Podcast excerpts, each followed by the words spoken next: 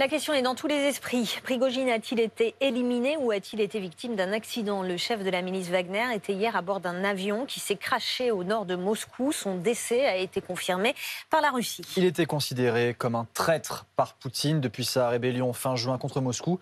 Tout de suite, 7 minutes pour comprendre cette disparition hier.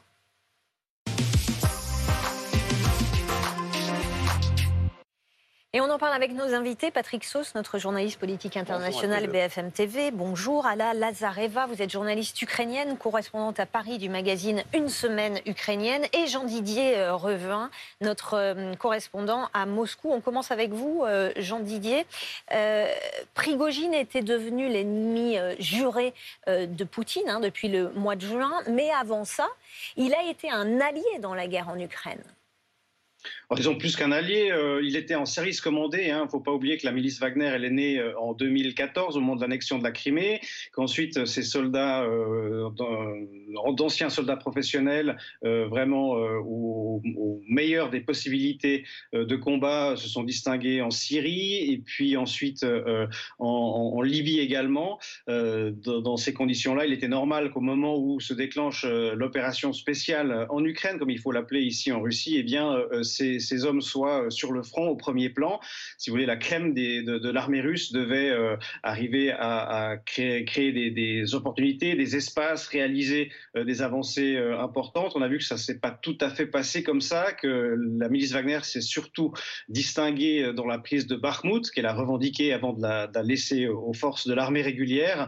voilà ce qu'on peut dire sur le, rôle que jouait Evgeny Prigogine et sa milice Wagner au sein de l'armée russe et les liens qu'il euh, euh, le liait à Vladimir Poutine étaient euh, des liens de longue date qui remontaient à leur, leur comment dire, leur, leur, vécu commun à hmm. Saint-Pétersbourg. Tous deux sont origines de l'ancienne capitale impériale russe.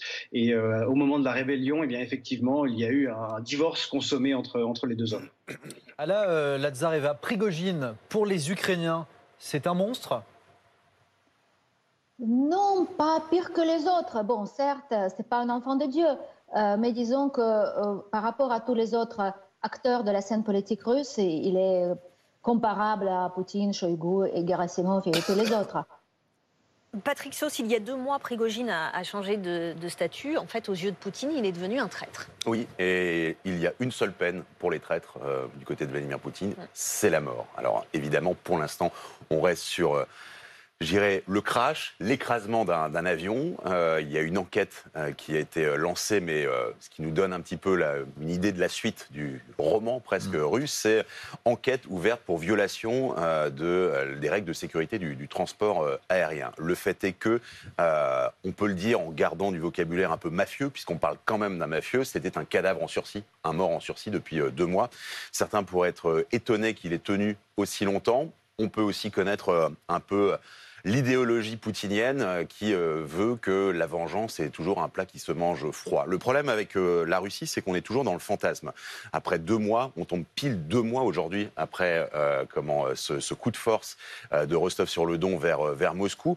On peut fantasmer deux choses. Soit que là, aujourd'hui, c'est après un effet de surprise, une aubaine, une opportunité. Il y avait Prigogine, mais aussi Outkin, le cofondateur de, Wagner, euh, qui se trouvait là. Et euh, il y a eu un accident avec de gros guillemets. On peut fantasmer aussi sur le fait que depuis le 24 juin, eh bien, Vladimir Poutine avait tout prévu selon le plan. Là, c'est du vocabulaire euh, poutinien.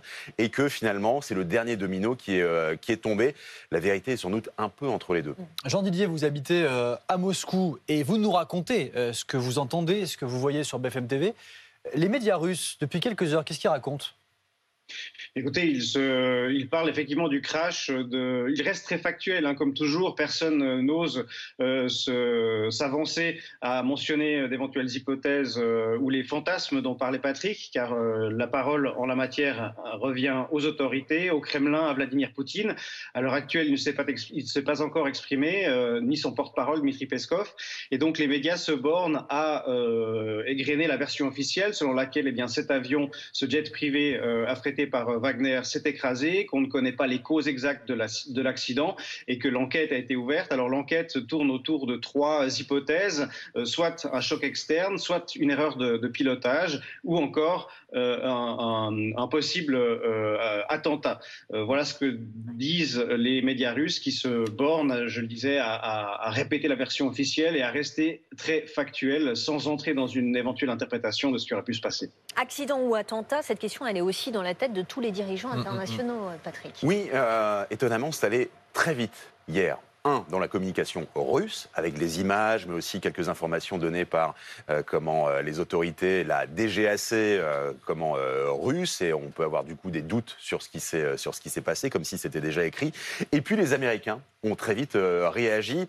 D'abord au conditionnel, c'est pas forcément très très diplomate, mais une porte-parole de la Maison Blanche a dit voilà, si c'est confirmé, c'était à l'époque, hein, à ce moment-là, au début de la, la soirée, si c'est confirmé, c'est tout sauf une surprise. Et puis on a vu Joe Biden, qui est en vacances sur le lac Tahoe, très bel endroit dans l'ouest américain, qui était avec euh, son euh, smoothie à la framboise, sa casquette, il sortait de son cours de pilates. Et ses lunettes de soleil. Et les lunettes. Oui, mais ça, ça fait vraiment partie du, look euh, de, Joe Biden. Mais pour vous donner un peu le, côté presque badin d'un Joe Biden qui a dit bon bah voilà de toute façon il se passe jamais rien en Russie sans que Vladimir Poutine soit derrière. Souvenez-vous, juste après le 24 juin, Biden avait dit Bon, il va peut-être falloir qu'il euh, regarde un petit peu ce qu'il mange, euh, Yevgeny Prigogine.